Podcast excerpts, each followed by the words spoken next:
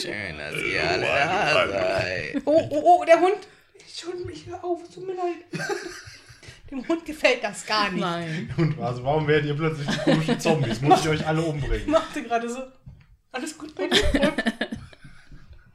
Ich glaube, das war einfach nur, ich wälze mich rum. oder? Nein, nein, ihr passt auf mich auf.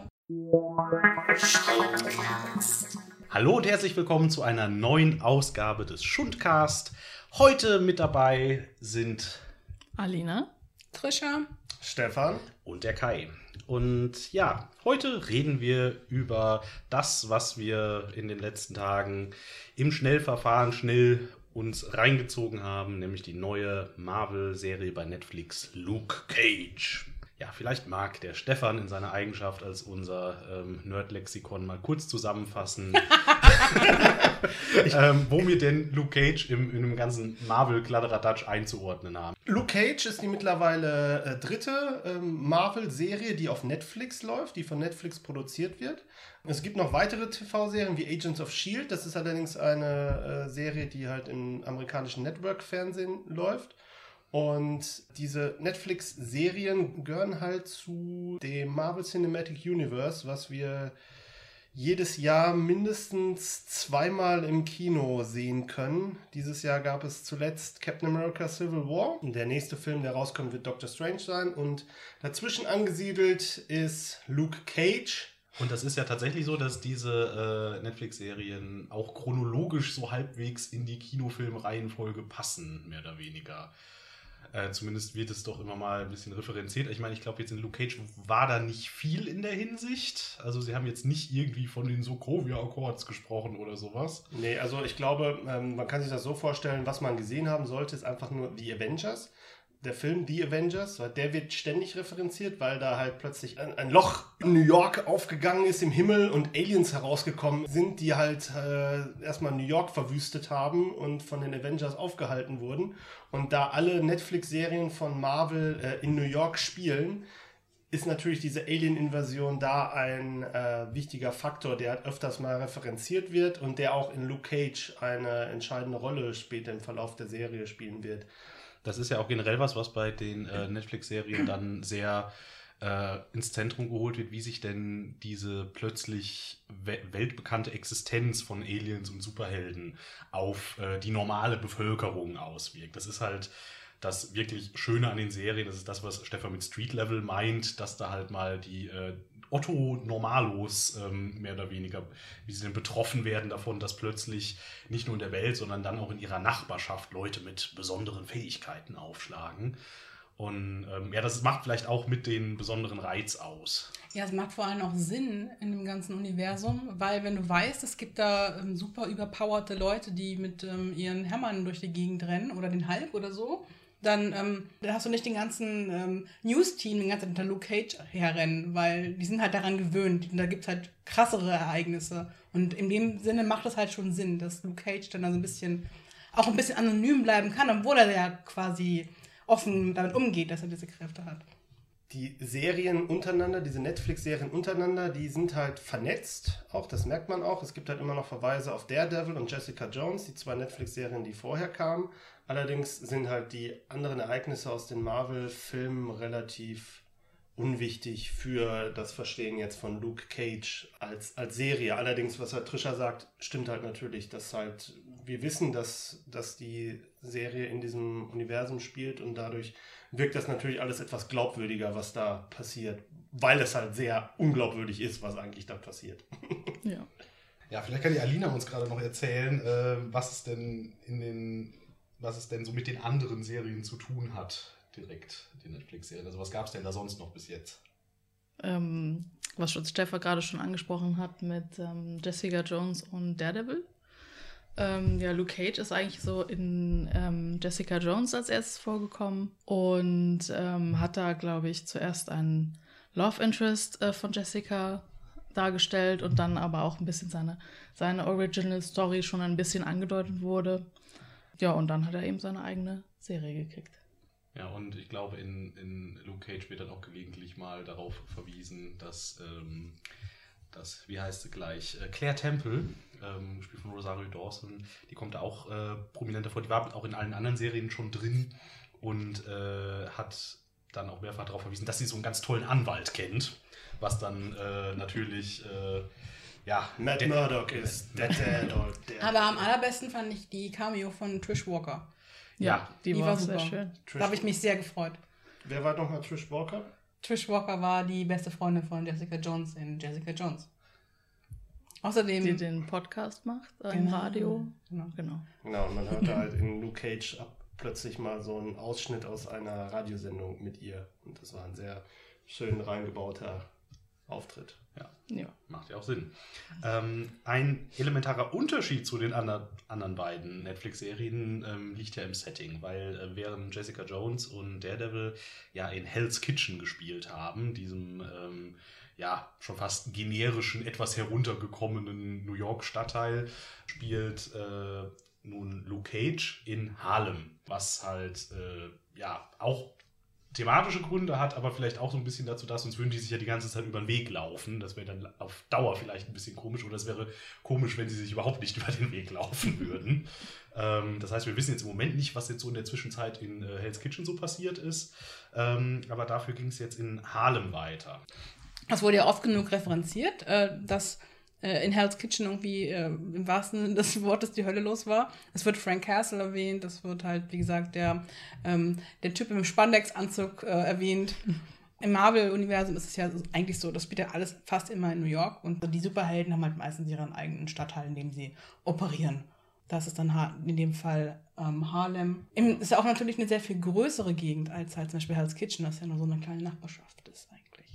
Ja gut, also von den Größenverhältnissen habe ich da so gar keine Ahnung. Also generell äh, fühlt sich aber, das habe ich so beim Gucken gemerkt, ähm, Harlem insgesamt so ein bisschen ähm, äh, realer an, habe ich das Gefühl. Also Hell's Kitchen hat halt für mich sowas, das habe ich schon gesagt, sowas Generisches. Es ist halt eine düstere, heruntergekommene Nachbarschaft mit vielen engen Gassen, mit der Mafia und der Mafia und es gibt genug breite Straßen für Verfolgungsjagden, aber hauptsächlich gibt es da ähm, leere ähm, Lagerhäuser, in denen man sich stundenlang mit Mafiosi und so weiter prügeln kann und dergleichen und zwischendurch dann äh, irgendwelche kleinen gentrifizierten Luxus-Apartments noch dazwischen, wo dann die Kingpins drin wohnen oder solche Geschichten.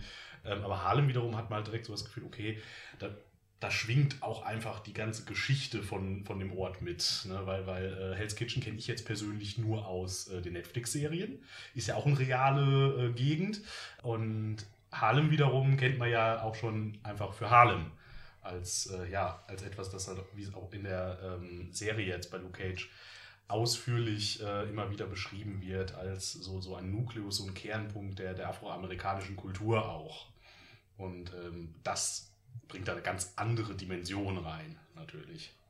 Ja, wie du schon gesagt hast, es ist halt ähm, eine, eine Stadtteil von New York, der halt sehr ähm, dominiert wird halt durch die ähm, afroamerikanische Bevölkerung und deren Geschichte. Und ähm, das ist das Ganze, der Barbershop, in dem, also dem sich ja eigentlich so alles ein bisschen zentriert, liegt ja auch direkt am Malcolm X Boulevard zum Beispiel. Also da geht halt ganz viel, ähm, ganz viel Kultur und Geschichte mit rein in, die, in, die ganze, in das ganze Setting. Ja, und man hat auch gemerkt, ähm, dass auch diese Gegend so, so einen ganz anderen Charakter hat als, als Hell's Kitchen. Also die, die Menschen, die dort leben, die halten größtenteils zusammen, die, ähm, die wissen genau, wo sie herkommen, dass es früher vielleicht auch mal schwieriger war in der, in der Gegend. Also ich glaube, Harlem hat ja auch einen extremen Wandel durchgemacht in der Realität auch im Vergleich zu dem, was es halt früher mal war. Ähm, das muss ja die Serie, ähm, macht das glaube ich so ein bisschen deutlich, indem es immer heißt so, back in the day, gibt es häufig ja mal so diese, Ja. diese Verweise, wo man dann auch mal so kleine Rückblenden sieht auf die Zeit, wo halt noch die äh, Oberhand über die Straßen mit den Fäusten geregelt wurden und ähm, die Hauptcharaktere, die sonst noch in der Serie drin vorkommen, die haben halt auch so eine Geschichte mit, mit, der, mit dem Stadtteil wirklich und sind damit verwachsen und die wissen halt genau, wie die Regeln sind und die Serie spielt dann halt auch immer damit, was passiert, wenn man halt die Regeln des Viertels so ein bisschen au- außer Kraft setzt. Und Und dann hast du halt äh, Councilwoman Mariah Dillard, die halt auch darauf pocht, dass der Stadtteil halt äh, in afroamerikanischer äh, Hand bleibt quasi und nicht ähm, gentrifiziert wird zum Beispiel. Und nicht plötzlich Genau. halt, äh, ne, ne, so was was halt, was halt das Problem bei Hell's Kitchen war, dieser ganze Gentrifizierungsscheiße mit Fisk und so. Ja. Ja, genau, der wollte dann das Stadtteil so richtig aufwerten und, und Daredevil wollte aber, dass es quasi so bleibt, wie es ist. Ja, das war doch äh, Fisks großer Plan. Wir müssen Hell's Kitchen abreißen, damit es äh, wieder schöner aufgebaut werden kann. Genau, im Prinzip. genau, Und äh, ja, ähm, also mit Harlem wird das äh, von, von niemandem so wirklich geplant, an der, zumindest an der Stelle. Ja, Das es, ist es klingt halt immer so ein bisschen bei, finde ich. Das, das, Ja. das ist halt immer halt ihre große Sache. Ne? Wir wollen Ja. die New Harlem Renaissance haben und wir wollen das halt in den Händen behalten, in denen wir sie immer schon hatten. Also, sie sagen auch, glaube ich, irgendwie von wegen, ja, hier, äh, Foreign Investors und keine Ahnung was. Also ich denke ja schon, dass das ähm, auf Gentrifizierung auch abgeht. Ich meine, das ist New York, hallo? Ja. Gentrification Heaven. Ja, neben dem Setting Harlem letztlich hat die Serie auch ein ganz äh, kleines Detail. Es ist die erste ähm, groß angelegte Marvel-Story mit einem afroamerikanischen Hauptdarsteller. Äh, auch einem, einem schwarzen Superhelden letztlich auch.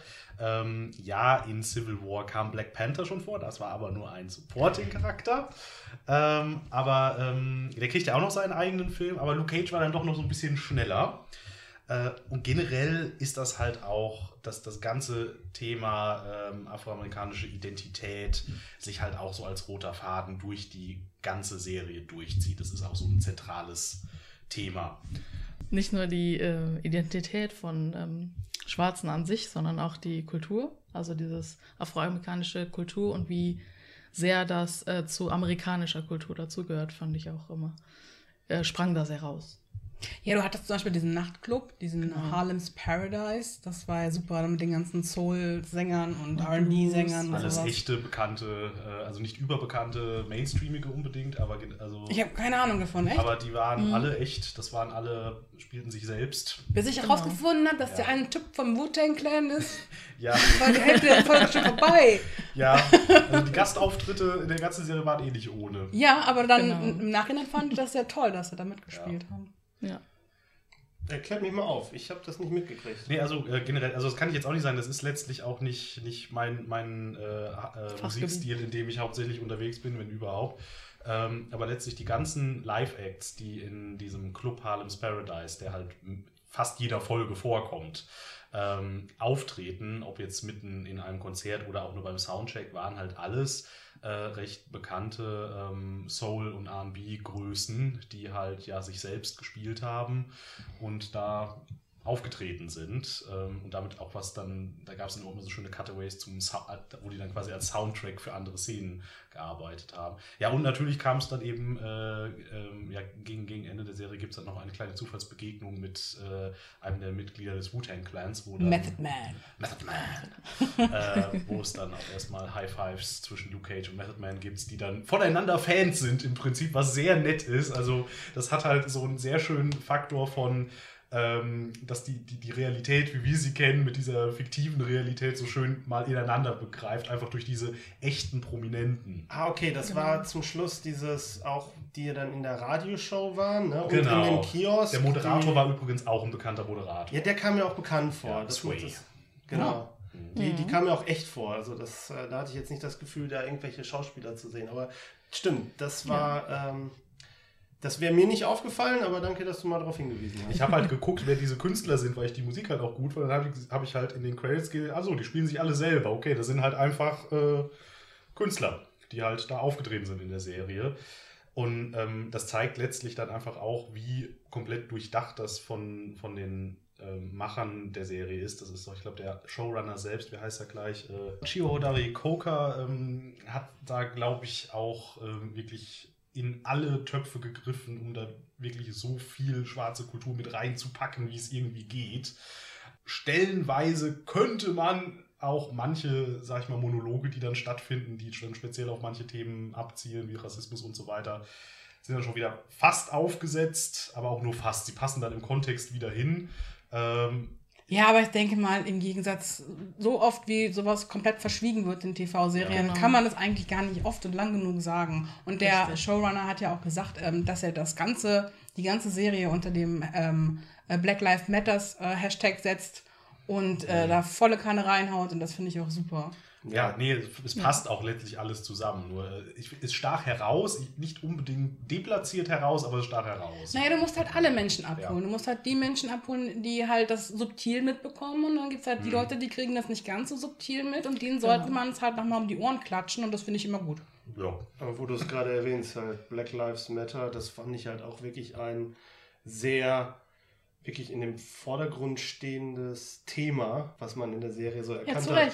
Wie passend eigentlich es ist, eine Serie rauszubringen mit einem kugelsicheren äh, schwarzen Hauptdarsteller. Wenn man bedenkt, wie stark es halt jetzt gerade wieder in den Medien ist, ist dann halt äh, interessant zu sehen, dass halt diese Serie dann auch mit der Vorlaufzeit das halt schon so stark ins, ins Zentrum stellt. Wobei, da kann man sich auch vertun ähm, mit, mit äh, der Vorlaufzeit, weil äh, das ist jetzt auch schon ein paar Jahre sehr zentral in den Medien. Man hat nur immer das Gefühl, dass wir jetzt gerade wieder, weil immer wieder was Neues kommt. Mhm. Aber wenn man zurückdenkt, dann vor einem Jahr gab es dann äh, quasi schon wieder fast dieselbe Berichterstattung immer mal wieder. Also Gut, das, das kann natürlich sein. also da vertut man sich auch, weil das einfach in dem ganzen Medium-Tamtam komplett untergeht schon mal. Man, man muss auch bedenken, für uns ist das äh, Medienberichterstattung, für die schwarzen Menschen in Harlem und in, überhaupt in Amerika ist das halt schon immer Alltag und präsent. Von daher.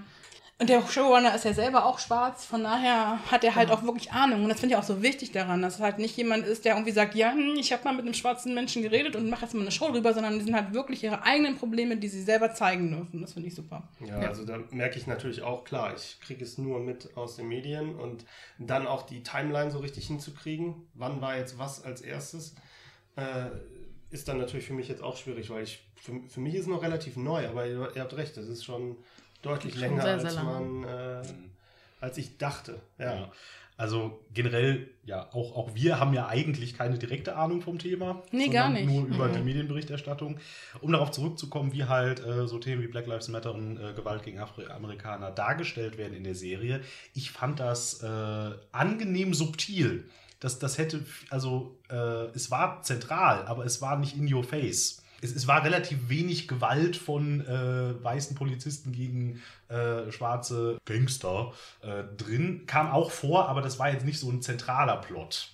Ähm, das war halt einfach so, okay, äh, Luke Cage als, als Charakter hat auch nicht so ein Vertrauen in die Polizei ins, insgesamt und äh, ist zum Beispiel damit drin. Und sie, also ich finde, sie haben das ganze Rassismus-Ding war drin, aber es war halt nicht der zentrale Plot. Das fand ich nett, weil das wäre vielleicht schon wieder fast zu einfach gewesen.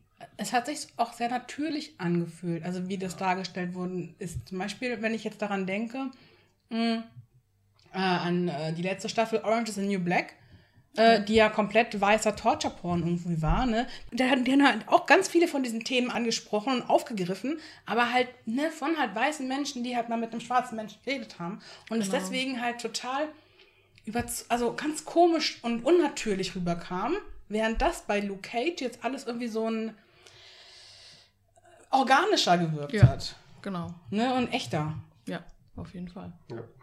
Also ich sag mal so, ich hätte mich halt nicht gewundert, wenn es in der Serie eine Szene gegeben hätte, äh, wo ein, äh, weiß ich nicht, äh, schwarzer Teenager durch widrige Umstände im Kugelhagel von einer Horde Polizisten stirbt. Das wäre die billige In-Your-Face-Lösung gewesen, mit dem Thema umzugehen. Und sowas haben sie nicht gemacht. Das ist, es, es Ja. schwingt da mal mit, es ist da.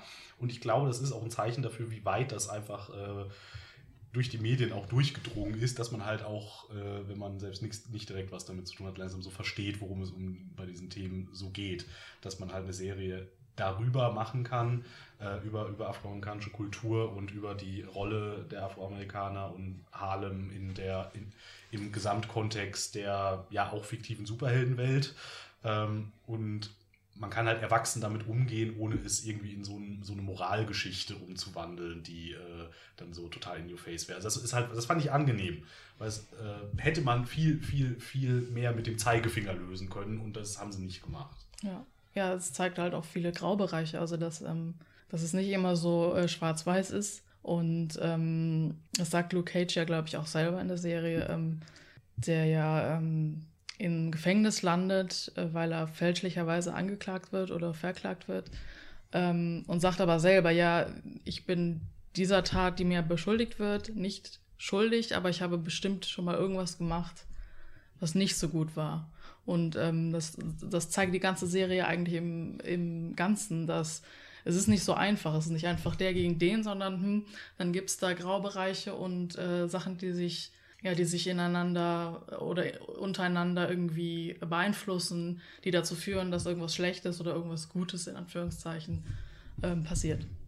Ja, genau. Also ich glaube, jede Figur hat eigentlich so einen Teil in, in, in, sich drin. Also Luke Cage hat das halt und aber auch die, sagen wir mal, die Bösen haben ja auch solche Elemente drin, die sie halt irgendwie auch wieder menschlich machen, die halt auch äh, zeigen, dass sie halt nicht nur böse sind, sondern dass es auch Gründe gibt, warum sie so sind, wie sie sind und dass sie halt auch in der Lage sind, mal was anderes zu machen, viele halt nicht da ausbrechen können. Ist jetzt nicht die super realistische Darstellung oder sowas, aber eine doch recht balancierte äh, Darstellung, auch, auch gerade die äh, die weißen Charaktere da drin. Es gibt ja relativ wenige äh, weiße Charaktere da drin und die dann auch so ein bisschen, der, der erste, der so eingeführt wird, der hat ja so ein bisschen so ein bisschen leicht äh, shady, ja, dieser Polizist.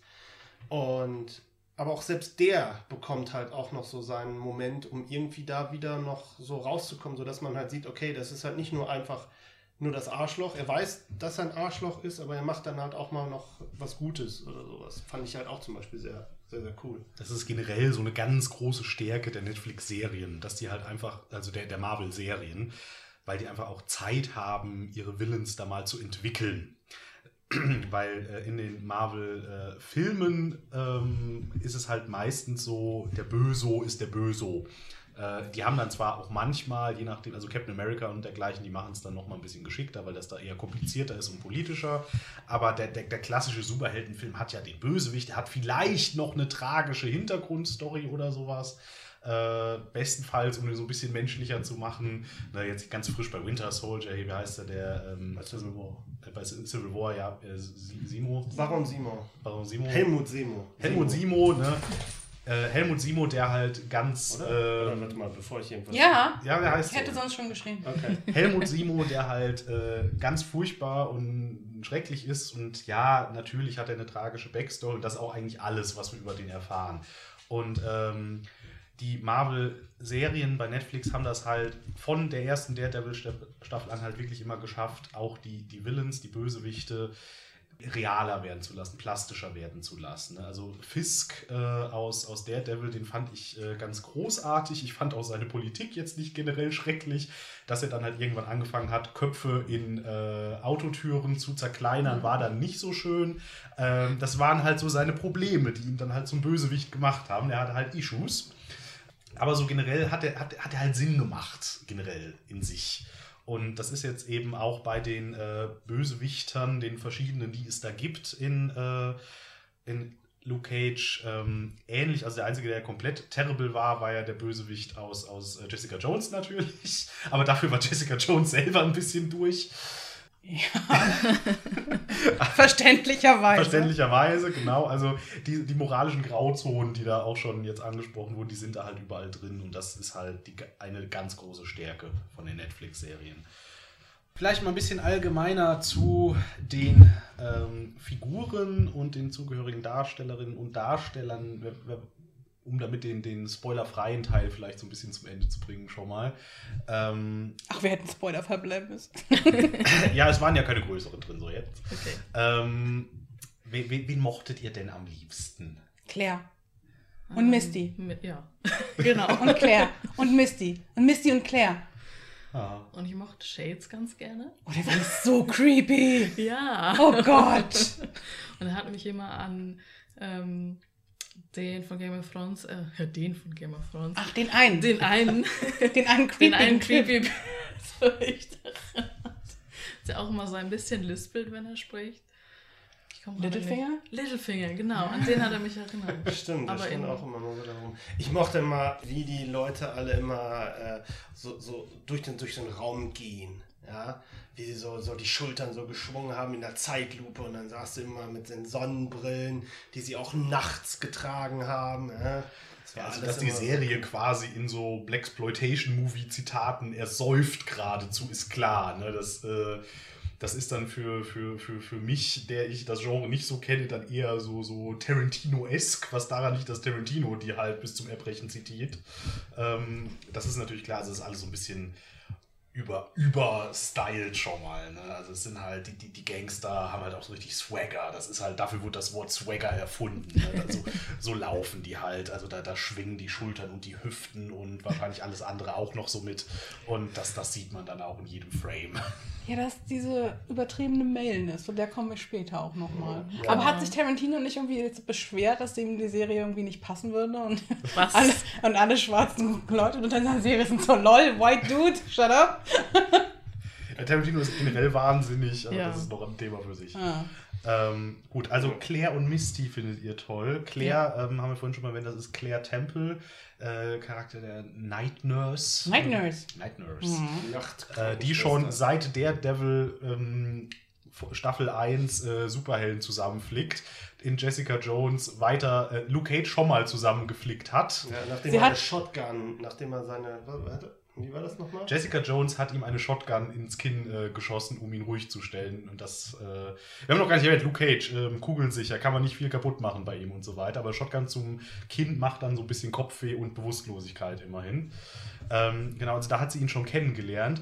Und das fand ich auch ganz putzig, dass sie halt quasi, äh, sie taucht halt in der Serie dann auch relativ früh schon wieder auf. Aber sie hat die beste Einführungsszene. Ja, Sie, hat, sie, absolut. sie, ist, sie, sie kommt an in, in Harlem und du bist sofort, yes, Claire! ja.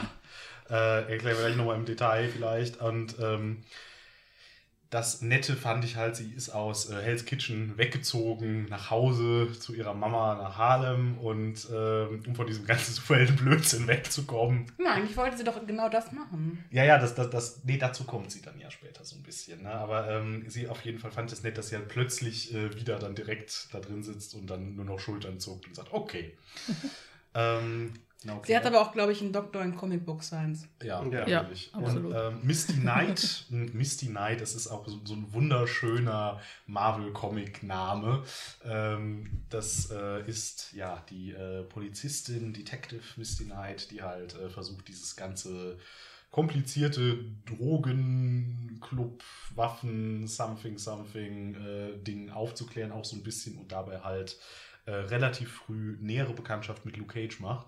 Und später in der Serie gibt es dann auch nochmal nette gemeinsame Szenen mit Claire Temple und Misty Knight zusammen, was auch ein schönes Dream-Team ist. I ship them. Ja, die sind, die sind ganz toll zusammen. Äh, und generell ist das auch, kann man das nicht anders sagen, dass, dass viele Nebenfiguren da einfach auch sehr stark sind, dass die auch sehr viel, viel zu tun kriegen. Äh, Luke Cage, klar, steht da so als äh, kugelsicherer Fels in der Brandung immer im Zentrum der Handlung, aber passiert auch viel drumrum. Generell passiert sehr viel in dieser Serie. Äh, also der, der Plot ist jetzt nicht der einfachste insgesamt. Luke Cage ist halt mehr so dieser, also du sagst den Fels in der Brandung, er hat halt so dieses, so ein bisschen dieses Stoische, so, so, eine, so eine Ausstrahlung. Also er zeigt nicht viel Emotion, aber es geht halt doch irgendwie in seinem Kopf sehr viel äh, drin vor. Und ähm, ich mag ja an Luke Cage seine, die, die, die Reflexionen auf seiner, auf seiner Glatze fand ich immer voll faszinierend. Schon in Jessica Jones und das haben sie hier. Da lohnt sich 4K. Also das ist, das ist, so, das ist so, so eine Serie, da ist, das ist, ist, die gewinnt in 4K, weil man dann jede perfekte Pore seiner Glatze erkennen kann. Du musst uns gleich nochmal Ja, zeigen. mache ich Ja. gleich nochmal an. Also, unbedingt. Nee, fand ich auf jeden Fall sehr interessant, weil halt gerade diese Figur einfach nicht viel Ausdruck zeigt. Die sagt auch nicht viel. Nee. Ne, das ist halt eigentlich ein ganz ruhiger Charakter, während alle um ihn herum die ganze Zeit Politics machen und, und, und quatschen und keine Ahnung was. Das ist eher eigentlich so, ja, okay. Ich mag auch, dass er eigentlich gar nicht will. Also er will ja kein Held sein, wie zum Beispiel jetzt Daredevil gewesen ist. Also ich finde so vom, vom Grundplot her kann man Daredevil Season 1 und Luke Cage Season 1 äh, zu einem gewissen Punkt durchaus miteinander gut vergleichen, weil das ist so von der mit der, der eine hat halt, muss halt die Komischer Gangster-Oberboss, der die Nachbarschaft kaputt macht. Terrorisiert, genau. So und der Devil, der Devil tritt halt sofort auf als derjenige, der halt was verändern will. Und Luke Cage wird halt einfach nur in diesen Plot so, so na, reingezogen, obwohl er gar nicht möchte. Und jeder sagt ihm eigentlich nur, du hast diese Fähigkeiten, dann mach doch darin was. Und äh, das hat mich halt an dieser Figur so ein bisschen angesprochen, weil, das, weil, weil er halt der, wie heißt es so schön, der Reluctant Hero, der, äh, Der zögerliche Held. der zögerliche Held ist. ja. Und, Und der unfreiwillige Held, sagt man vielleicht auch dann. ja, Ähm, und das fand ich halt sehr, sehr sehr, sehr cool an, an seinem Charakter. Generell ist, ist er natürlich auch perfekt gecastet, also in seiner ganzen physischen Präsenz Oh ja. passt das natürlich unglaublich äh, da rein. Also ähm, der, der, die Schultern gehen ja aus dem, aus dem Breitbildfernseher raus quasi noch. Ähm, Deswegen hat der Vorspann äh, besteht auch nur Ja. aus Kamerafahrten, die so über, Über seine, seine Muskelberge äh, gehen, wo halt so, so Szenen von Harlem drauf projiziert. Genau. werden. Ja, Genau. das war, also als ich den Vorspann gesehen habe, habe ich, auch direkt gesagt, okay, ja, Das alles klar. Es geht um diesen Typen und seine Muskeln. Das letzte Mal, als ich sowas gesehen habe, das war irgendwie, das war so ein Vorspann, wo, wo auch so Kamerafahrten durch die, durch die Muskelschluchten von Will Smith waren. Ich weiß nicht mehr genau, welcher Film es Ja. war, aber er ist mir sehr in Erinnerung geblieben und äh, das fand ich, äh, fand ich sehr bemerkenswert. Auch der Vorspann fand- finde ich sehr, sehr cool. Ja. Das hat halt so diesen, diesen 70s-Style. Ja, Ja, das ist ein halt- bisschen retro, aber naja. Genau, das ist halt auch wieder so, so, ein- so ein Blaxploitation-Zitat mit drin und so weiter. Und äh, nee, generell die gesamte Ästhetik äh, haben wir ja schon erwähnt. Ja, ansonsten, wer haben wir denn noch an, an, an Figuren und Darstellern, die wir besonders toll finden? Also äh, Shades haben wir schon erwähnt, genau. Ähm, dann Eine der wichtigsten Figuren ist vielleicht Mariah Dillard. Ja, genau. ähm, Die, Das ist die politisch versierte ähm, Cousine des äh, Gangsterbosses Cottonmouth, ähm, der zu Anfang der Serie halt als äh, Hauptgegner positioniert wird. Und äh, die ist halt auch ganz toll. Ähm, warum genau, kann man ohne zu spoilern nicht wirklich erklären. Ähm, aber Wenn man Civil War gesehen hat, wundert man sich erst ja, Genau. haben wir uns auch. Und denkt sich, irgendwo kommt es mir bekannt vor. ja. Aber es ist die gleiche Schauspielerin, die in Civil War mit Tony spricht vor, den, ähm, vor, dem, vor dem Fahrstuhl. Ja, wir haben noch geguckt, ob das dieselbe Ja, ist. ja. Also wäre ja möglich. Ja, gewesen. genau. Ne? Hätte man ja die sagt können. ja auch, dass sie einen Government-Job hat. Ja, und ja, genau. Ne? Und, Und äh, wir dachten schon, oh, geiles Crossover. ja, Und aber dann, das. Nö, ja, andere Figur. warum auch immer. Also, Schade, also das hätte man wirklich, aber gut, wahrscheinlich war das, als sie Civil War gemacht hat, war das noch nicht so Dann ganz hätte klar. Tony nachher noch mehr Guild gehabt, weil er dann ausgelöst worden ist. Seine Guild über diese Frau, die eigentlich voll shady ist und dann wäre Ja, all, alles verrückt. alles verrückt. Aber übrigens, ein- sehr, ein- ja. übrigens äh, Mariah Dillard sehr schön gespielt von Alfred Woodard. Ich fand, sie hat das wirklich sehr gut gemacht. Diese, diese Mischung aus, aus, aus Unsicherheit und, und gleichzeitig Ambition, Badass und will Genau. halt wirklich was schaffen. Aber ein tolles Crossover gab es, das habt ähm, ihr nicht mitbekommen, weil ihr nämlich The Good Wife noch nicht geguckt habt. Oh oh. Weil ich sage, dass es eine Continuity zwischen The Good Wife und Luke Cage gibt.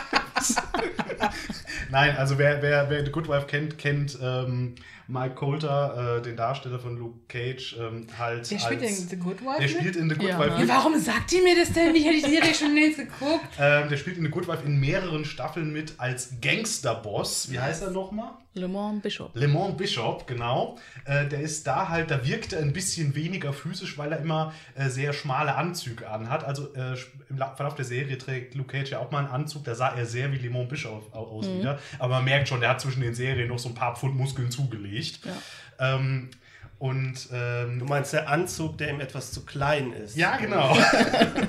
und äh, dann an einer Stelle, äh, ganz am Anfang, glaube ich auch in der ersten Folge, ähm, wird, wird Luke nämlich gefragt, wo er herkommt. Und dann sagt Luke, ich komme aus Chicago. Und äh, nee, nee, du kommst nicht aus Chicago. Und Good Wife spielt ja in Chicago. Also das war, glaube ich, ein Good Wife-Referenz. Oder ein ganz toller Zufall, ich weiß Ja. es nicht, aber ich fand das großartig. Nice. Das kann sein. Äh, ich glaube, vielleicht, wenn wir über andere Charaktere sprechen, sollten wir das vielleicht erst machen, wenn wir Ja, jetzt, Spoiler jetzt sind wir im. Prinzip auch im Spoiler-Teil, glaube ich. Also, Spoiler. Spoiler. Also es gab zum Beispiel einen Charakter, den, der hat mir gar nicht gefallen. Also den, den fand ich so over the top und eigentlich in der seiner Motivation her ein bisschen, äh, ein bisschen zu generisch. Das war halt der Diamondback. Ja. Ja.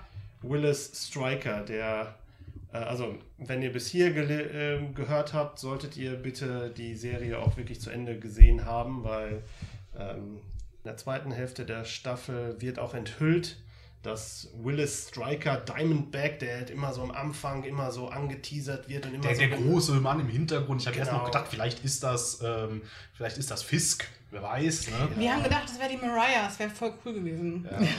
Aber es ist halt der Halbbruder von äh, Luke Cage und der auch am Ende irgendwie nur noch so derjenige ist, der irgendwie so ganz komisches Zeug rumschreit und eigentlich auch so überhaupt keinen Plan hat. Der war so ein bisschen so ein Joker-Charakter, oder? Der hat eigentlich, der wollte irgendwie nur Rache und Ja. dem war eigentlich alles andere ein bisschen wurscht. Ich konnte seine, seine Motive halt überhaupt nicht nachvollziehen und war so, hm, warum macht er das? Da ist irgendwas mit seiner Mutter und ähm, der Vater von Luke Cage hatten eine Affäre und dann ist er dabei rausgekommen und dann hat der Vater ihm aber nicht so wirklich, ähm, ja, wollte nicht, nicht zeigen, dass er der Vater ist oder so, aber das, das macht die Serie irgendwie nicht gut, das darzustellen, warum das jetzt so für ihn so wichtig ist, Rache an Luke zu nehmen und nicht an seinem Vater zum Beispiel. Ich hatte generell das Gefühl, dass die das Bedürfnis hatten, wir brauchen einen Endboss für Luke Cage, mit dem er sich am Ende prügeln kann. Der, und das muss auch eine einzelne Person sein, die auch irgendwie dann, wo es dann noch so eine persönliche Beziehung gibt. Und dann hatten sie vielleicht gedacht, okay, wenn wir jetzt einfach den, den Gangsterboss äh, zum Endboss machen, dann ist das ja dasselbe wie ein Daredevil. Äh, oder so. Und dann wollten sie was anders machen. Wäre jetzt mal meine Mutmaßung, warum sie da hingegangen sind. Oder sie wollten halt einfach den Plot nochmal umdrehen. Ähm, und das, das fand ich halt auch, diese ganze Diamondback-Sache war halt ein bisschen komisch, weil bis dahin, dass halt Diamondback am Ende noch durch, äh, durch, durch Comicbuch-Wissenschaftszauberkräfte quasi ähm, plötzlich auch so stark ist wie Luke und so unverwundbar Ja, wie Luke, damit die sich richtig kloppen können. In einem Straßenkampf, der erinnerte mich ganz hart an Rocky 5. Da ging es auch. Da war auch das große Finale, war ein Straßenkampf zwischen Rocky und seinem Ex-Untergebenen. und dann hat er ihn fertig gemacht in der Straße. Das war da, wo auch, auch, auch die ganze Nachbarschaft drumherum stand. Also man kann halt die, die äh, Serie generell halt auch so in zwei Teile ähm, unterteilen. Das geht einher mit dem Grund, warum, warum Mariah Dillard so gut ist. Äh, weil die nämlich auf halber Strecke der Serie ihren Cousin Cottonmouth einfach mal so ähm, nicht ganz absichtlich um die Ecke bringt. Ähm, ich sag nicht ganz, ein bisschen schon. Bisschen Äh, und ne? dann halt. Sie hat ihn äh, gerage quittet. und dann Ja. halt ein, ein sehr toll gemachten, langsamen Drift aus der etwas ähm, nicht ganz äh, piekfeinen Politik in die richtig, richtig dreckige Gangsterlandschaft macht. Und das auch sehr zögerlich tut und das eigentlich nicht will. Und da kommt dann auch wirklich diese Hintergrundgeschichte von Mariah Dillard und ihrem Cousin ähm, Cottonmouth kommt dann halt auch so schön nach vorne. Dann wird ja, er- erfährt man über deren Familienleben ein bisschen was, weil äh, die äh, Mama Mabel äh, war halt vor, anno dazu mal back in the day, war die halt quasi die äh, Mutti von ganz Harlem und hat auch da Leuten, äh, sie hat glaube ich ein Bordell betrieben. Ich glaube, nicht, das Vorderzimmer war das, aber äh, im Hinterzimmer saß sie halt mit den Kindern und äh, hat äh, dann auch Leuten, die äh, unerlaubterweise Drogen verkauft haben, mal einen Finger abgeschnitten und so. Oh, die Szene war so hart. Ja, Oh, ja. Wir haben dabei gerade gegessen. Das war Ja. sehr schön. Und das ist halt dann wirklich cool, Mariah Dillard, äh, diese, diese Veränderung. Also die macht auf jeden Fall für mich auch die interessanteste Entwicklung im Verlauf der Serie durch, weil am Anfang ist die halt noch so, ja, so ein bisschen auf dem hohen Ross gegenüber ihrem Cousin. Äh, sagt halt, ja, hier, äh, wir, wir machen hier so ein bisschen Geldsachen miteinander, äh, aber sonst habe ich mit diesem ganzen kriminellen Zeug nichts zu tun. Äh, und er lacht sie auch schon immer dafür aus die ganze Zeit. Das fand ich ganz nett und das erfüllt sich dann halt. Er prophezeit eher mehr oder weniger, dass sie doch eh schon so ganz tief da drin steckt. Und ähm, ja, dann bewahrheitet sich das auch. Ich fand übrigens den Schauspieler ganz toll, der den Cottonmouth gespielt hat, weil der hat halt dieses, diese Lache, die der halt hatte, dieses, das fand ich ähm, sehr, sehr cool gespielt. Er hat natürlich den, das Klischee bedient, dieses Gangsterbosses, der halt eiskalt ist, aber, aber ich fand es auch geil, wie dann halt so kurz bevor er umgebracht wird, wie er dann diese Tragik in seiner Story noch so reingedrückt bekommt, wo man dann plötzlich so denkt, oh mein Gott, das ist eigentlich jemand, der das alles überhaupt nicht wollte, sondern einfach nur in diese Rolle aufgrund seiner Familiengeschichte irgendwie reingedrückt wurde und er mu musste das irgendwie machen. Und Mama Mabel hat ihn halt quasi gezwungen, das Familienbusiness zu übernehmen, obwohl er eigentlich als begnadeter Musiker, der, der, der in jungen Jahren schon war, äh, dann viel lieber Künstler geworden wäre, deswegen auch so viel Spaß an seinem Club hat. Das, das macht dann auch viel mehr Sinn, dass der halt wirklich mal mit ganz viel Aufmerksamkeit seinen, äh, seinen, seinen ähm, Künstlern zugeschaut hat im Club. Ne? Also der saß, der, hat ihn ja immer wirklich zugesehen. Der saß ja nicht nur dabei, wie das sonst in so einer Clubszene ist. Da ist halt der Chef sitzt da hinten irgendwo in der Ecke und kümmert sich um nichts. Und der war ja immer richtig dabei auch. Also der, der, der lebt auch irgendwie für die Musik. Also das hat wirklich dem Charakter dann auch nochmal Tiefe gegeben. Ja, und dann wieder um die Ecke gehauen. Genau, das Ja. finde ich sehr mutig für so eine Serie, weil halt die Figur bis dahin halt auch so richtig aufgebaut war als der Hauptgegner von Mhm. Luke Cage. Und Luke Cage war ja auch nur auf ihn fixiert. Das ist halt dann halt auch das Coole, was halt so eine, so eine 13-Episoden-Season von Marvel mal machen kann. Einfach einen so richtig auf die falsche Fährte führen.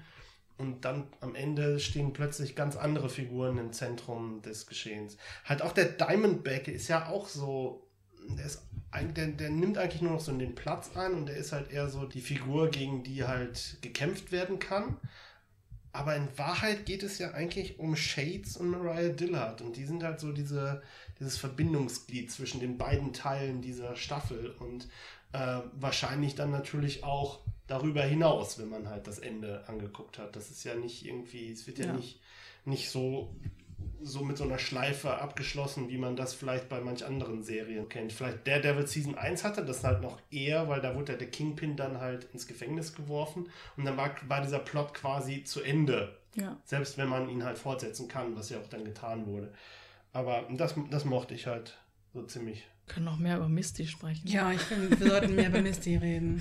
Was macht denn Misty Knight aus in der Serie für euch? Sie ist ein äh, sehr toller Detective, ähm, die immer so diese, das fand ich sehr toll dargestellt, die immer so diese ähm, Gabe oder, oder Einsicht hatte, sich in diese Tatorte hineinzufühlen, hineinzusehen. Und das wurde auch immer gezeigt, indem sie halt immer mit ähm, beim Tatort war und dann die, das Geschehen live sozusagen miterlebt hat. Und ähm, das hat sofort gezeigt, dass sie halt eben sehr, ähm, sehr intelligent ist und aber auch sehr, Empathisch. sehr empathisch, genau. Also sie ist nicht einfach nur der, der äh, Badass-Cop, äh, die Polizistin, die ähm, total abgeklärt ist, sondern sie kann sich auch in, in Situationen und in Menschen vor allen Dingen auch in, hineinfühlen.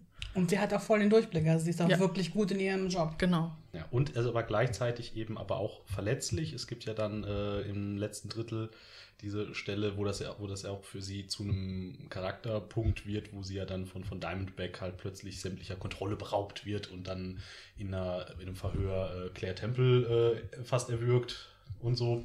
Danach werden sie beste Freunde, äh, wie das halt so ist. Aber ähm, naja, und äh, da- das ist halt auch nett. Also das ist auch wieder so eine Figur, die ist halt nicht nur ein toller Cop, sie hat halt einfach auch Schwächen, dass sie halt aus so einer Situation, dass sie das nicht einfach wegstecken kann, so eine Situation, sondern da erst das erstmal verarbeiten muss. Da wird ja quasi eine ganze Folge drauf verwendet, dass sie sprichwörtlich in Therapie ist, mehr oder weniger mit diesem, äh, mit diesem, diesem ähm, Polizisten-Typen, der ihr da Fragen stellt, wie das denn dazu gekommen ist, dass sie plötzlich Zeugen äh, erwürgt. Ja, Und- dieser Psychologe da hat auch echt was zu tun in diesem Video, habe ich das Ja. Gefühl. ja. Absolut. Ja, später Ja. kam ja dann nochmal ein Polizist, der das Ja. auch nicht ändern konnte.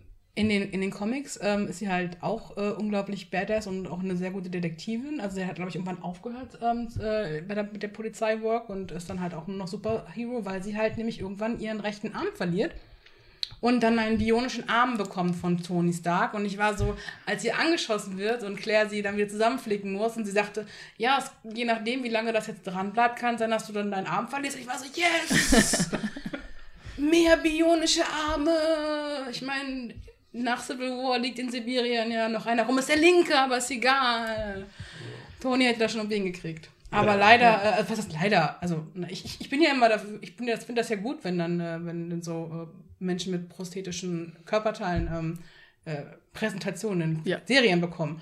Aber sie hat das anscheinend gut weggesteckt und hat damit anscheinend auch keine Probleme mehr. Ja, vielleicht gibt es noch plötzliche Nachwirkungen. Das ist dann so eine ganz undramatische Sache, dass sie einfach plötzlich eine Thrombose kriegt und deswegen ihr Arm plötzlich doch noch abfällt und dann in der nächsten Staffel hat sie einfach einen bionischen Arm. Das machen die dann so. Solange sie, solange sie irgendwann einen Arm drücken, dann macht mit Bucky ist mir alles recht. Weil das möchte ich sehen, wer da gewinnt. Oh ja. Ja, sie halten sich halt immer so ein bisschen zurück mit diesen äh, überpowerten Elementen. Halt. Das wäre natürlich so ein, so ein Tony Stark-Crossover, wäre natürlich geil, wenn das halt zwischen der Netflix-Serie und den Filmen mal passieren würde. Aber man merkt halt auch, dass halt die Netflix-Serien so eine Welt für sich auch sind.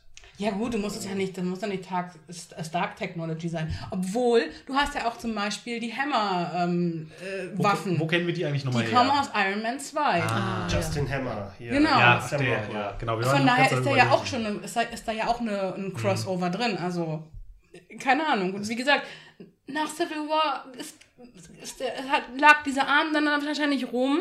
Und dann hat Tony gesagt, so, jetzt massenproduzieren wir den, weil ich habe den jetzt hier können Oder auseinandernehmen. sie und- kriegt einfach Buckys alten Arm. ja, das wäre dann zwei linke Hände, die sie hätte. Ja, das macht ja nichts.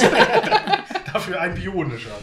Ja. Ähm, an der Stelle könnte man vielleicht kurz über, über ähm, Superhelden, verrückte Wissenschaft sprechen. oh Gott, Weil Comic Book Science. Comicbook Science. Ja, die weirdeste Szene dieser ganzen Ja. Serie war, wie Luke Cage äh, so mit dieser Spezialmunition äh, von Justin Hammer, die, also der Justin Hammer entwickelt Hammer hat, genau, angeschossen wurde, ja mit, ähm, wo dann auch die Aliens reinspielen, weil das Ja. aus, mit einem Alien-Metall pro- hergestellt Ja, gut, wurde. so viel wie mittlerweile auf der Erde abgestürzt ist. Also, ja, es ist halt, es aber ist nicht unlogisch Ja. in diesem Universum, aber man Aber das so, mag ich so an dieser Serie. Du hast Ja. halt dieses, diesen, ja, wir sind jetzt hier so realistisch und Street-Level und wir kämpfen gegen wirkliche Verbrecher und nicht nur gegen irgendwelche super Demigötter. Und dann, lol, aber wir benutzen dafür Alien-Technology. Ich, mochte, ich mochte diesen Dialog zwischen äh, Claire und ihrer Mutter, wie ihre Mutter plötzlich einmal so nebenbei in diesem Diner, ja, nachdem vorher alles wirklich so, es gab ja keine Ansätze davon, dass halt irgendwelche Aliens existieren. Sie dann so mal so beiläuft, ja, wir leben ja jetzt in einer Welt, in der Aliens existieren und man denkt sich so, ah ja, stimmt. ich mochte es auch, wie oft Thor referenziert wurde. Ja. Stimmt, fand ja. den Hammer. Typen mit dem Der großen Typ Hammer. mit dem. Hammer, ja. Ja. Und ich mochte auch den, den äh, Typen, der die, der die Videos verkauft von dem Avengers Incident. Ja. Da war ich mir In gedacht, hab, 4K. in 4K.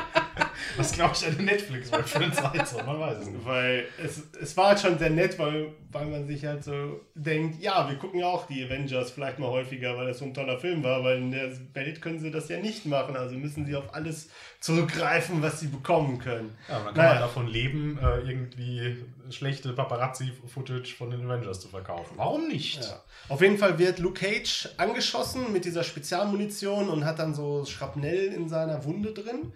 Äh, aber dadurch, dass er ja fast kugelsicher ist, äh, kann er nicht wirklich operiert werden, weil man kann die Sachen nicht rausholen.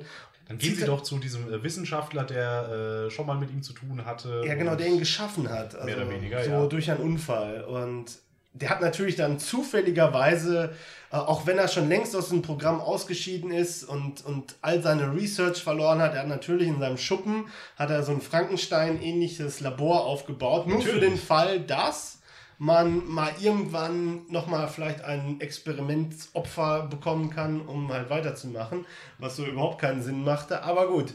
Und dann wird, dann wird Luke Cage in ein Säurebad einge, eingelegt, um, in so um einer riesigen Säurefritteuse.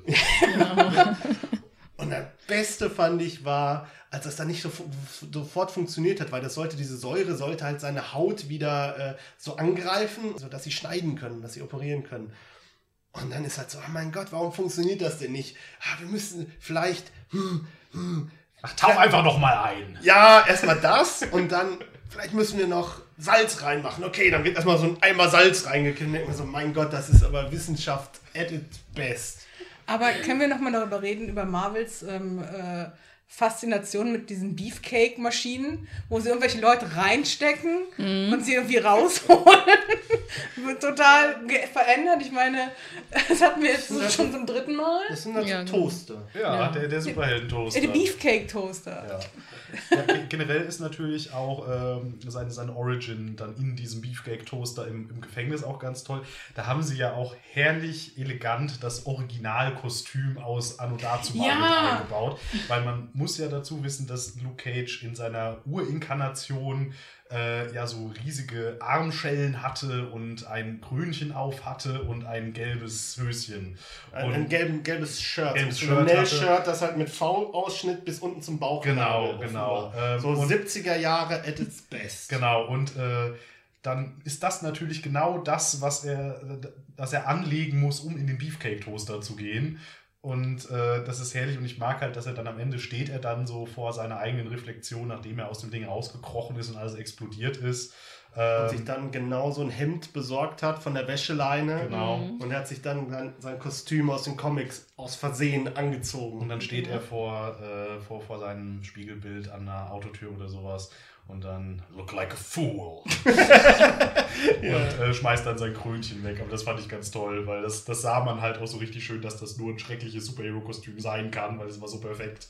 Das Ja. hat mich ein bisschen Ja. an Wonder Woman erinnert. Ja, ich, ich fand es auch so lustig, weil man das so. Man, man, man konnte das so richtig kommen sehen. Weil ich habe so gedacht, warum, warum hat er immer noch diese komische, dieses komischen Metallring um seinen Kopf drum und seine Armschellen? Denkt mir so, kenne halt die Figur nicht. Ich weiß nicht, wie sie aussieht in den Comics. Und dann habe ich halt nur gedacht, das ist doch bestimmt Teil seines, seines Comic-Kostüms. Und dann kam es halt und dann war es so, ah ja, okay. kriegt Misty Knight übrigens gegen Ende auch noch. Ja, mal, das weil fand sie ich so ja, gut. Sie hat ja, glaube ich, in den Comics so einen, so einen crazy roten Mhm. Ledersuit an oder sowas. Und Genau, und immer einen den riesigen Afro, Afro. Und, und ganz viele so go- goldene Ohrringe. Genau, Also äh, überhaupt so auch, auch Ringe. sehr Mhm. 70s. Genau. Äh, und als sie, als sie dann in der letzten Szene dann in diesen Club kommt, war ich so, yes, Misty! Ja, also ich, ich, mag, das- ich mag immer diese Art von Fan Fanservice ist immer nett. Also entweder Ja. subtil, dass die halt jetzt, okay, jetzt geht sie in den Club, dann brezelt sie sich halt auf und das sieht halt zufällig so aus wie ihr Comicbook-Look.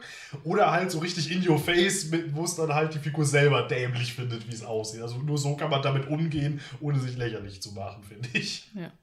Ein weiteres komisches Kostüm gibt es dann ja gegen Ende.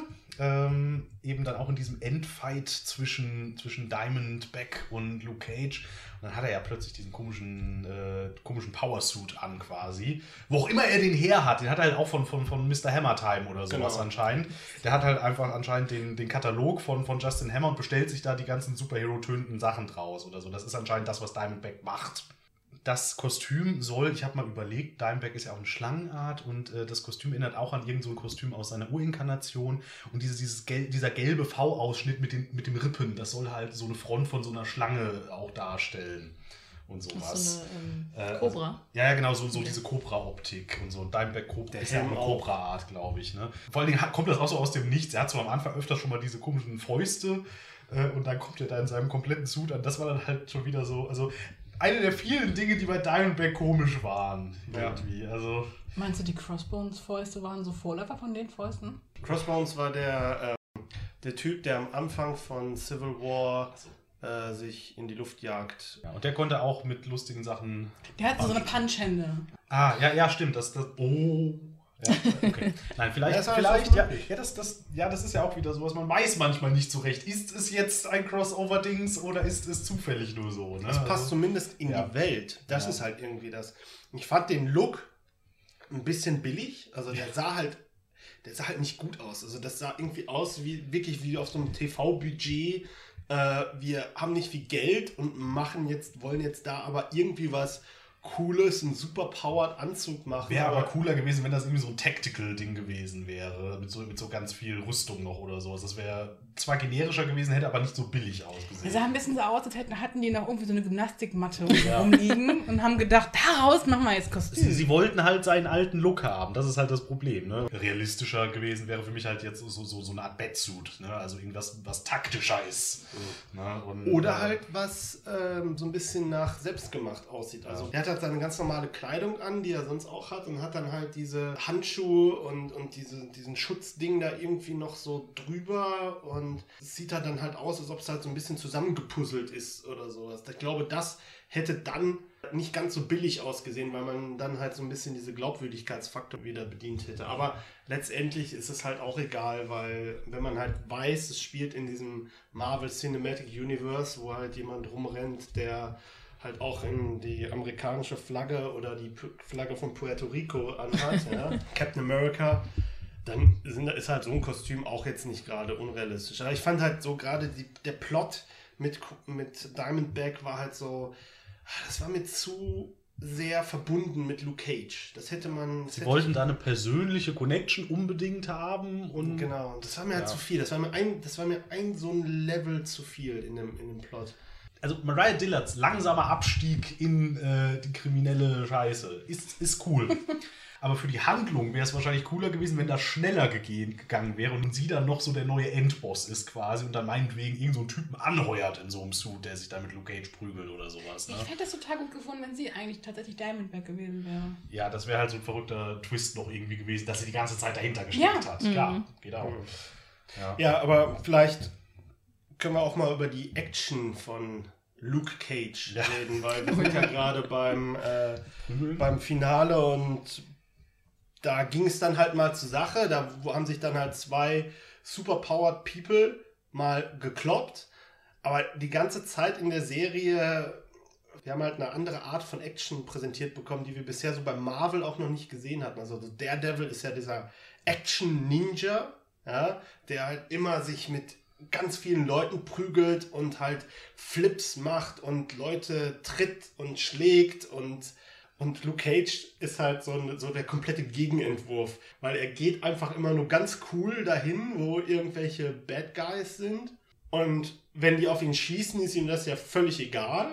Er geht einfach in seinem Trott weiter. Dann kann er die mal kurz umhauen. Dann sind die auch sofort ausgenockt und es gibt halt nicht diese crazy Action, die man halt vorher schon mal gesehen hat. Deswegen finde ich auch Luke Cage als Serie so ein bisschen ruhiger und ein bisschen gesetzter als, als so die anderen. Nicht, dass da nicht viel passieren würde. Nur Genau. es ist halt nicht so eine elaborate Choreografie. Der läuft halt einfach wie so ein Panzer da durch mit seiner Autotür in der Hand und schubst die alle aus dem Weg. Ist so ein bisschen genervt, wenn plötzlich wieder einer von hinten angehopst kommt und ihm in den Kopf schießt. Oder wenn sie ihm seine Klamotten kaputt Ja, schießen. das ist ja, Ja, dann wie so genau. ein Running Gag, dass er dauernd neue Klamotten braucht. Ja, ganz schön teure Klamotten Ja. für, so einen, für so einen Typen, Ja. der irgendwie zwei billige Jobs hat. Ja, und äh, auch, auch, auch wie er die Leute ausschaltet, ist ja dann, also am Schluss überspitzen sie das dann ja richtig. So am Anfang schmeißt er die ja noch relativ elaborat in die Wände und gegen Ende der Serie gibt er denen ja nur noch so subtile Kläpschen auf den Hinterkopf und dann liegen die halt flach. Ne? Ähm, das ist ganz toll. Also der wächst da auch so ein bisschen rein, habe ich das Gefühl. Er ist ja Powerman. Ja, ist dann halt so, oh nee, jetzt, jetzt nicht schon wieder so viel Tamtam, komm, leg dich schlafen. Ne? Also das, das fand, ich, fand ich sehr nett. Weil wenn du einen, einen ähm, unverwundbaren Helden hast, hast du ja ein Problem als, als Dramaturg. Weil wie machst du denn jetzt das Drama? Es gibt ja nur zwei Optionen eigentlich. Entweder es kommt irgendwie ein Gegenspieler oder eine Superwaffe ins Spiel, die halt diesen Unverwundbarkeit überwinden kann Was sie gemacht haben. was sie gemacht haben. Oder man macht halt dieses äh, ähm, Freundin wird entführt, something, something und Geiselnahme und sonst was Ding. Sie haben es halt gelöst, indem sie Claire eingebaut haben. Und Claire bekam immer ähm, was zu tun, weil um Luke Cage herum ständig Leute verletzt wurden. Und dann brauchte man Claire und Luke musste halt immer zusehen, dass Claire ihre Krankenschwester-Powers einsetzen konnte und musste immer dazu sagen, dass sie halt sicher bleibt. Und er hat dann quasi alle Leute ausgeschaltet, die so im Umkreis drin waren, dann Claire ihre Aufgabe nachgehen. Und da war dann auch immer so ein bisschen Zeitdruck dabei, weil es halt die Verletzungen waren dann halt natürlich auch schlimm und da musste man irgendwo da raus. Und das hat aber ja auch nicht immer geklappt. Und ähm, Aber ich mochte das auch total gerne, als Claire eingeführt wird. Da hat sie natürlich direkt irgendwie so einen Typen da, der auf der Bank da halb verblutet. Und ähm, fu- du denkst dir so, oh, das ist aber jetzt bequem für euch, dass ihr jetzt gerade da eine Krankenschwester habt, die vorher nicht da war. Aber sie hatte vorher dieses Gespräch mit ihrer Mutter und die Mutter sagt so, ja, vielleicht liegt das daran, dass einfach dein Schicksal ist, dass ständig um dich herum Leute anfangen Genau. zu bluten. und du denkst dir so, ja gut. Ja, Luke Cage, äh, ja, das finde ich ja dann wieder schwierig mit den Superwaffen. Den Weg sind sie dann ja gegangen als Hauptgefahr für Luke. Ne? Das ist dann halt so, so ein bisschen billig. Ne? So, ja, wir, ist ein unverwundbarer Typ. So, und jetzt haben wir eine Waffe, mit der wir ihn verwunden können. Und deswegen ist er jetzt in Gefahr. Das wird dann ja zumindest noch relativ geschickt in den Plot reingedröselt, aber auch nicht so gut, wie es rein könnte.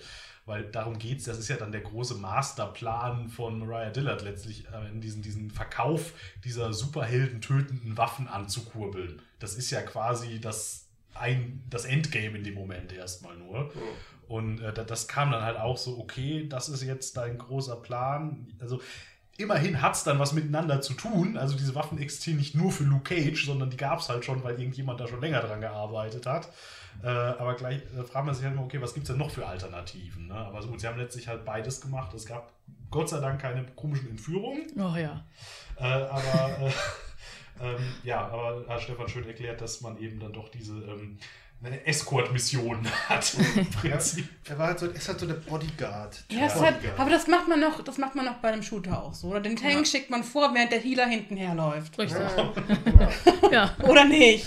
Ich mochte halt einfach immer so, dass seine, seine Superpower immer so zum Einsatz kam, indem er sich einfach nur umgedreht hat. Ja. Das war immer so sein, sein Move. Ja. Leute stehen da mit Schnellfeuergewehren und jetzt drehe ich mich einfach um und warte erst- erstmal, bis alles vorbei ist. Und dann hat man halt, Bis halt leer sind. bis sie leer sind, dann hat er halt seine, seine Löcher in seinem Hoodie drin, womit er auch immer noch über die Straße geht. Und ich fand es auch ein sehr netter Moment, als dann halt zum Schluss angefangen haben, die Leute äh, Sachen zu tragen, wo halt auch Schusslöcher drin sind, damit halt Luke Cage untertauchen kann in Harlem. Das fand ich halt auch sehr, sehr, Ja, nett. Und ich mochte auch, dass Luke Cage nicht undercover quasi Superhelden Sachen gemacht hat, sondern dass er wirklich auch im, im Zentrum war und in der Öffentlichkeit war. Und das gab dem Ganzen halt auch mal so einen anderen, anderen Vibe.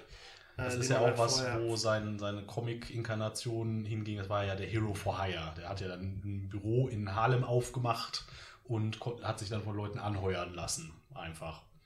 Und ich weiß nicht, ob sie dahin dann auch gehen mit der Figur, dass der dann halt jetzt einfach, wenn er dann irgendwann mal, was ja abzusehen ist, aus dem Gefängnis wieder raus ist, äh, dann da einfach ein kleines Helden-Office aufmacht und vielleicht noch ähm, mit äh, Jessica Jones Clients tauscht, man weiß nicht. Diese Marvel-Netflix-Serien sind ja auch alle miteinander verbunden. Äh, Die laufen ja auch auf ein großes Team ab hin, was halt äh, aktuell, glaube ich, sogar gedreht wird schon, The Defenders. Was, was glaubt ihr denn, wo wird die Geschichte von Luke Cage fortgesetzt werden? Wird das erst in The Defenders passieren oder in der nächsten Serie? Die, die nächste Serie ist, glaube ich, Iron Fist. Ja. Und damit ist quasi dann der letzte Held der Defenders eingeführt. Glaubt ihr, dass das da drin fortgesetzt wird, dass Luke Cage darin schon vorkommt? Weil ich glaube, Luke Cage hat mit Also, Iron Fist in den ja. aber ich bin da Ja, sehr viel sogar. Ja, also die sind so, die haben sogar eine gemeinsame Reihe gehabt. Mhm. Äh, Power Man and Iron Fist ähm, war eine ganze Reihe äh, letztlich dann Ist ja, auch. glaube ich, gerade ein aktueller Run. Kann auch sein, ja. Und ähm, wäre denkbar, dass halt, äh, kommt, es kommt so ein bisschen drauf an, ich habe keine Ahnung von Iron Fist. Äh, von dem haben wir ja auch noch nichts gesehen, während Luke Cage ja und Jessica Jones schon reichlich angeteasert wurde. Mhm. Ja. Ähm, ähm, kommt so ein bisschen drauf an, welchen Weg die da bei Iron Fist gehen wollen. Iron Fist geht so ein bisschen Richtung Doctor Strange, also dass ein Typ halt äh, von äh, in einem verrückten magischen äh, Kung-Fu-Wunderland lernt, äh, ganz krasse Iron Fist-Action zu machen. Das ist so diese typische, der weiße Junge geht, nach, geht nach Asien und wird dann da besser als alle anderen, die da schon leben. Und Ja, äh, deswegen, wenn sie den. Weg gehen, dann, dann wird die Serie wahrscheinlich viel Zeit damit verbringen. Ne, wenn sie Iron Fist aber anders bauen oder das schneller abhaken, äh, wäre halt denkbar, dass Luke Cage halt vielleicht gerade frisch aus dem Gefängnis nochmal zurückkommt und dann schon mal so ein, zwei Missionen mit Iron Fist zusammen absolviert, um diese Hero for Hire Doppelteam-Sache zu machen. Wäre möglich. Kann mir aber auch vorstellen, dass Luke Cage erst in die Defenders wieder auftaucht und dann so ein bisschen das Äquivalent zum Hulk ist, der halt dann so als Superwaffe im letzten Drittel kommt und dann äh, alle erstmal rettet oder sowas wäre auch denkbar. Vielleicht ist ja dann Matt Murdock dann sein Anwalt, der Ja. ihn halt irgendwie wieder aus dem Knast raus. Haben sie ja. jetzt quasi so angeteasert. Also, äh, Das war, fand ich auch immer der, der, der, der, der, der Daredevil-Tease. War Mehrmals sagte Claire so, ich kenne da einen guten Anwalt. ja, sie wollte unbedingt einen Job verschaffen. Ja, Also, ja. Ja, ja, die, die, denen geht es ja auch nicht so. besonders. genau. Ja, aber ich kann mir, ich kann mir eher vorstellen, dass, ähm, dass Misty in den ähm, in Iron Fist vorkommen wird, weil die ist in den Comics ja auch lange lediert gewesen mit ähm, Danny, dem Typen, der Iron Fist ist. Und äh, die halt auch Teil von den Heroes for Hire ist. Und ähm, da kann ich mir vorstellen, dass die da so ein bisschen ein Verbindungsglied sein könnte. Also jetzt, wir haben jetzt halt auch schon sehr viel Luke Cage gesehen insgesamt. Also ähm, wenn man nach der Gesamt-Screentime guckt, Luke Cage war halt in Jessica Jones echt wichtig. Da kam ja echt viel drin vor schon. Ähm, und ja, Claire Temple kam halt auch ja in allen Serien vor. Die hat ja jetzt ja auch hier viel mehr zu tun gekriegt dann. Also kann mir vorstellen, jetzt noch mehr Luke, Luke Cage ist wahrscheinlich allein schon von der Screentime her unwahrscheinlich. Aber gut, es gibt ja eigentlich jetzt nur noch Iron Fist, Staffel 1 und dann kommen die Defenders. Das heißt, in The Defenders kommt Luke Cage auf jeden Fall vor. Ja. Kommt denn noch eine Staffel äh, Daredevil davor? Nee, ne? Äh, also vor den Defenders. Daredevil wird eine Sta dritte Staffel kriegen, glaube ich. Ich Mhm. bin Ich mir nicht sicher, ob sie schon offiziell angekündigt ist, aber ich würde mal stark davon ausgehen. Äh, es kommt aber halt noch The Punisher, bekommt ja auch noch Ach, seine, Der Christian Stimmt. Spin-off noch, ja. seine Och man, noch mehr weiße Männer, ey. Aber es ist wenigstens ein guter Punisher. Ja, es gibt so viele tolle Heldinnen, denen ich gerne mal eine Serie Ja. gönnen würde. Vielleicht punisht er ja She-Hulk und kriegt dann aufs Maul. Ich müsste, äh, müsste eigentlich nach den Defenders kommen, weil äh, die Serie ansonsten wahrscheinlich jetzt auch schon abgedreht worden sein müsste. Und Jessica Jones Staffel 2 kommt ja auch erst nach den Defenders. Mhm. Also Okay. Ähm, deshalb ist das halt alles so ein bisschen aus von dem Rhythmus her kann man sich dann nicht so wie bei anderen normalen Serien, die man halt so kennt, darauf einstellen, dass halt jedes Jahr eine neue Staffel gibt, sondern die Figuren kommen dann halt mal auch in einer anderen Serie drin vor und die Schauspieler sind dann auch dort gebunden. Das haben wir ja gesehen bei Luke Cage und Jessica Jones und äh, in The Defenders werden dann halt alle Hauptdarsteller der bisherigen Serien dann natürlich auch äh, drin mitspielen. Weiß man irgendwas über die Defenders, was da so die, die Gegenspieler sein werden? Weil äh, ich hätte ja den Verdacht, dass das die, das jetzt, was in Daredevil jetzt so aufgebaut wurde, Ja, ja, mit The Hand. und so Mhm, weiter, ne? Bestimmt. Weil, Mhm. dass die dann halt die großen Gegenspieler da sind und dass das dann halt ähnlich wie beim ersten Avengers-Film dann den großen Dreh- und Angelpunkt für die zweiten Staffeln oder bei Daredevil dann dritten Staffeln bietet, wie das dann mit den Leuten weitergeht. Ne? Die werden auch sicherlich ähm, der große, das große Ding sein in Iron Fist. Ja. Ach stimmt, ja, wegen, wegen Ninjas. Ja, Ja, genau. klar.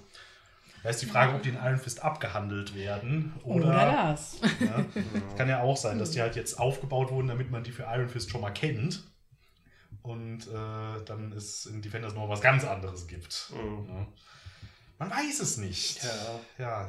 Ich bin auch, überhaupt auch gespannt, ob die Serienuniversen dann doch mal irgendwann noch stärker in die, äh, in die, in die Filmuniversen mit übertreten oder nicht. Also wäre jetzt bei Civil War wäre ja die Chance gewesen, äh, schon mal irgendwie äh, ein, ein Daredevil oder so da noch mit reinzuholen. Ich meine, die funktionieren halt ziemlich anders, aber gleichzeitig gehen die Serien jetzt auch dazu hin, von diesem Street-Level und diesem nüchternen, realistischen so ein bisschen mehr ins Abgespacede. Die, die Tendenz ist ja erkennbar. Ne? Es ging ja los mit Daredevil, der ja wirklich einfach nur ähm, Ein Schläger war. ein Schläger ist, so ein bisschen, ist so ein bisschen Batman drin quasi und der hat halt die Superpower, dass er ein sehender Blinder ist quasi. Und dann wurde das ja schon gesteigert mit Jessica Jones, die ziemlich kaputt ist, aber halt äh, super stark ist. Ne? Und das war ja dann schon die erste richtige, sag ich mal, Superpower in dem Sinne. Und dann geht es jetzt halt mit Luke Cage noch weiter mit äh, Kugelsicher und so weiter. Also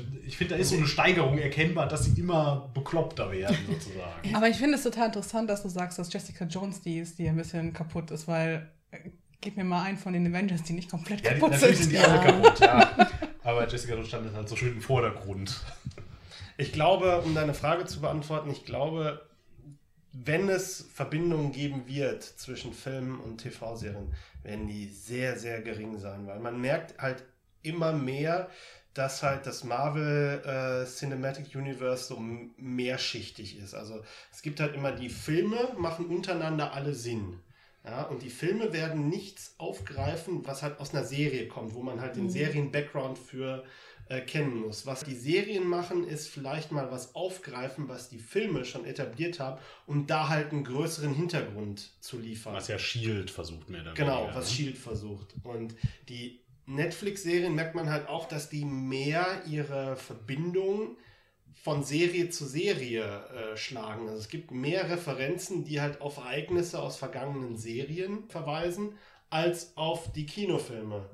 Und das ist, glaube ich, einfach der Grund, dass halt die Kinofilme nicht davon ausgehen können, dass alle Leute die Serien gesehen haben. In die Kinofilme gehen halt einfach sehr viel mehr Leute rein, als halt die TV-Serien zu gucken. Und dementsprechend wird das halt immer so eine leichte Abstufung haben. Ja gut, du hast aber noch nicht mal welche Easter Eggs oder so. So, so eine kleine Referenzen kann man einfach mal für die Fans Ist halt immer nur, ja, der New York Incident. Mehr, mehr, mehr, mehr kommt da ja nie drin Genau. vor. Ne? Ich finde halt von, vor allem halt von den, von den Filmen, es halt, kommt es halt so ein bisschen arrogant drüber, so wir sind halt die Filme, wir sind irgendwie viel wichtiger und cooler und wir referenzieren halt die ähm, Serien alle nicht, weil pff. und das finde ich halt total schade, weil das halt wirklich so ein bisschen von oben herab ankommt. Ja, das stimmt. Was ist eigentlich, äh, Agents of S.H.I.E.L.D. interessiert sich nicht für Netflix-Serien umgekehrt, ne? Die haben keinerlei Ich Kontakt gehabt. Da wurde Ich- auch nicht mal S.H.I.E.L.D. erwähnt oder sowas schon Nee, ich weiß nur, dass. Aber gut, kennen die ja auch alle nicht, weil sie leben ja nur in Hell's Kitchen, haben von S.H.I.E.L.D. noch nie gehört. Ne? Deswegen hat Shield auch so ein riesengroßes Headquarter gehabt Ja. äh, in DC und Genau. äh, ihr Logo auf allem. Wir haben die nicht mitgekriegt, die waren beschäftigt. Als das Headquarter kaputtgeschossen Ja. worden ist von den Helicarriern, die vom Himmel gefallen sind. Das war aber nicht in New York. Und der New Yorker interessiert sich nur für das, was in New York passiert. Ich verstehe. Die Trennung zwischen Agent, Agents of Shield und äh, den Netflix-Serien, die finde ich wird halt schwieriger mit der Zeit, weil halt Agents of Shield momentan ja auch so ein, so ein Plot aufgreift, wo man halt auf diese ähm, auftauchenden Superhelden drauf aufmerksam wird und denen halt auch nachgeht. Und dann ist halt so die Frage, okay, passiert das denn jetzt mal irgendwann? Was vielleicht aber, was mich vielleicht ein bisschen positiv stimmt, dass es halt vielleicht aber tatsächlich mal zumindest in diese Richtung gehen könnte, ähm, ist, dass ABC Studios, die halt auch Agents of Shield machen, auch die Net in den Netflix-Produktionen mit beteiligt sind. Ähm, das kann halt sein, dass dadurch dann äh, auch mal Verbindungen hergestellt werden. Das wird, ne- wird Ich man meine, halt- gerade Luke Cage, der müsste doch eigentlich jetzt morgen Agent Coulson vor der Tür stehen haben, so, hi, wie, wie geht's dir so? Was, was geht? Möchtest du so eine Fashion Shield Armbanduhr haben, falls wir dich mal brauchen? Ne? Und übrigens Sokovia Accords, hier, Ja. unterschreiben Sie bitte. Genau. Ja, das sind halt, wird halt interessant zu sehen sein, aber ich würde nicht drauf wetten, dass halt, dass Ja. wir das. Es in ist immer, ist immer so ein bisschen interessant zu beobachten, dass die schon lizenzrechtlich alle eigentlich miteinander kompatibel sind, aber sich halt sich doch sehr bemühen, ihr eigenes Ding zu machen. Das ist für die Kohärenz in sich sicherlich gut, aber ja, wie Trisha schon sagt, so ein paar Easter Eggs wären eigentlich nett. Ne? Und sei es nur, dass in der, in der Menge am Schlussendkampf einfach nur Agent Coulson da so in der Ecke steht und so Ja. nickend dazuguckt. genau.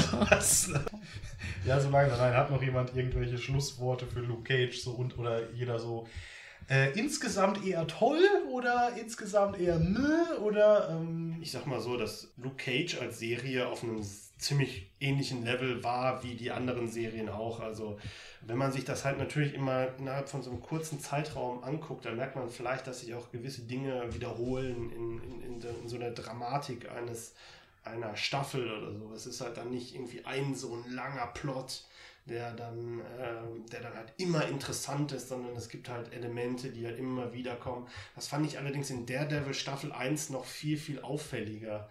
Das halt gerade was die Action angeht, das wurde, das ging dann immer nur um diese Action und es war immer das Gleiche. Und Luke Cage hat das dann teilweise auch, zum Beispiel mit den ganzen Verletzungen, die dann halt immer da sind, dass halt Claire immer da auftauchen muss und die Leute verarzten muss. Das wiederholt sich halt auch, aber äh, das, ich weiß halt, dass halt irgendwie dieses, diese 13 Folgen halt gefüllt werden müssen. Und äh, im Großen und Ganzen fand ich, war das jetzt kein äh, Abfall im Vergleich zu äh, den vorherigen Staffeln, die ich halt gesehen habe und ähm, ob das jetzt besser oder schlechter ist, das muss jeder selbst entscheiden. Also ich hatte meinen Spaß mit Luke Cage Staffel 1.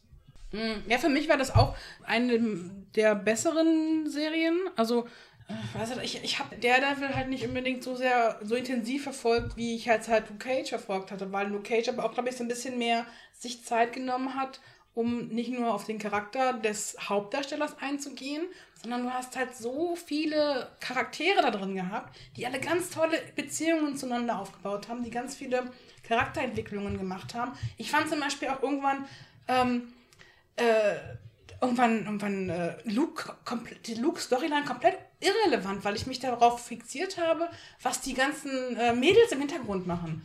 Was, äh, was, was, die, was die Polizeichefin macht und, äh, und Misty Knight und was mit, mit Claire. Und irgendwann äh, fand ich die Sachen halt einfach sehr, sehr viel interessanter als Luke, der irgendwie durch Harlem läuft. Aber ähm, aufs Maul kriegt. ja, aufs Maul kriegen. Aber ich, ansonsten, also ich, im, Allgemeinen fand ich es jetzt ziemlich rund. Es war jetzt halt nicht die tiefsinnigste Show der Welt, aber es hat mir halt ganz viele ähm, schöne Ansichten gegeben, halt auch vor allem in diese ganze afroamerikanische Kultur. Es hat mir ganz tolle Cha- Charaktere auf Color gegeben, die ich, denen ich gerne zugeguckt habe. Also ich hatte Spaß mit Luke Cage. Ja, da kann ich mich eigentlich nur anschließen. ja, für mich war auch ähm, vor allen Dingen teilweise hattest du Szenen mit äh, drei Women of Color, Ja! die alle in der Position waren, in, in einer Powerful-Position waren. Und allein das ist schon so revolutionär für eine TV-Serie, dass Irgendwann ich wirklich vom. vier. Irgendwann war es Irgendwann sogar waren vier. es vier schwarze Frauen in einem Raum, die sich in einem professionellen Umfeld unterhalten haben. Genau. Und ich war so, oh, das ist happening. Genau, und das allein war schon äh, sehr schön anzusehen und hat einfach, ähm, ja, ist einfach wundervoll. Wir brauchen da mehr von. Luke Cage hat es aber auch geschafft, Netflix am Samstagabend äh, mal für einen kurzen Moment down zu machen. Wahrscheinlich ist zumindest eine der Theorien, die sich, äh, die sich gerade so hält, weil Netflix war äh, am, an dem Samstag, nachdem die Serie veröffentlicht wurde, für ein paar Stunden so mit nur mit Problemen anzusteuern. Und das letzte Mal gab es das erst 2012 oder so. Das war noch bevor Netflix nach Deutschland kam. Dementsprechend scheint, ein, scheint auch das Interesse an dieser Serie so groß zu sein und das dann auch nicht stört, dass halt mal vier Frauen sich miteinander unterhalten. Ist halt nicht Ja, unbedingt oh. der Grund, warum man dann halt sagt, oh nee, das gucke ich dann aber nicht mehr. Oh Gott. Ja, es ist letztlich auch ähm, eine Stärke von Luke Cage, ähm, dass man sich halt auch abseits von dem reinen Superhelden-Thema mit Themen auseinandersetzt. Das hat ja halt zuletzt dann auch Jessica Jones schon gemacht, die sich halt auch so mit dem Thema Trauma und so weiter beschäftigt hat. Und ähm, wenn man die Serien so alle nochmal vergleicht, dann hat man halt Daredevil ist halt ein ein Action-Superhelden-Plot. Die, die haben tolle Action und es ist auch, die Villains sind eigentlich auch ganz cool und so weiter. Guckt mal gerne und äh, das ist aber auch eigentlich alles, was da dran ist. Das macht es nicht schlecht, aber ähm, das äh, macht es sehr gut sogar, diesen Teil. Und dann hat man halt Jessica Jones und Luke Cage, die halt jeder, jeder selber noch Themen bearbeiten. Also Luke Cage finde ich halt vom Plot her wirklich am schwächsten die, die Plot-Elemente sind vielleicht für sich interessant, aber so insgesamt, wie die, wie die zusammengestückelt werden, fand ich insgesamt am schlechtesten. Ähm, Daredevil hat vielleicht den insgesamt generischeren Plot, aber der wird für mich da besser erzählt. Ähm, aber das macht es halt für mich auch nicht kaputt, weil es halt einfach ähm, bei Luke Cage genug anderes zu sehen gibt, ähm, was wirklich toll ist, was Spaß macht. Die Serie macht von vorn bis hinten Spaß und ja, selbst wenn man dann so im letzten Drittel nicht mehr so ganz durchblickt, wer da überhaupt warum was macht und wa was, was eigentlich Diamondbacks verdammt nochmal sein Deal ist und warum der so durch ist, da freut man sich halt einfach auch nur dadurch, dass der komplett manisch und irre ist und lässt das sich mit berieseln und er freut sich in der Zeit äh, an ähm, dem knuffeligen Luke Cage und äh, seinen, seinen ganzen Mitstreiterinnen insbesondere auch. Und ja, hat Spaß gemacht, auf jeden Fall. Und damit sind wir dann auch eigentlich am Ende angekommen. Genau. Jo. Das war der Schundcast zum Thema Luke Cage. Mehr dazu findet ihr auf schundkritik.de. Heute dabei waren Der Stefan. She-Hulk. Alina. und der Kai. Und tschüss. Tschüss. Tschüss. Tschüss.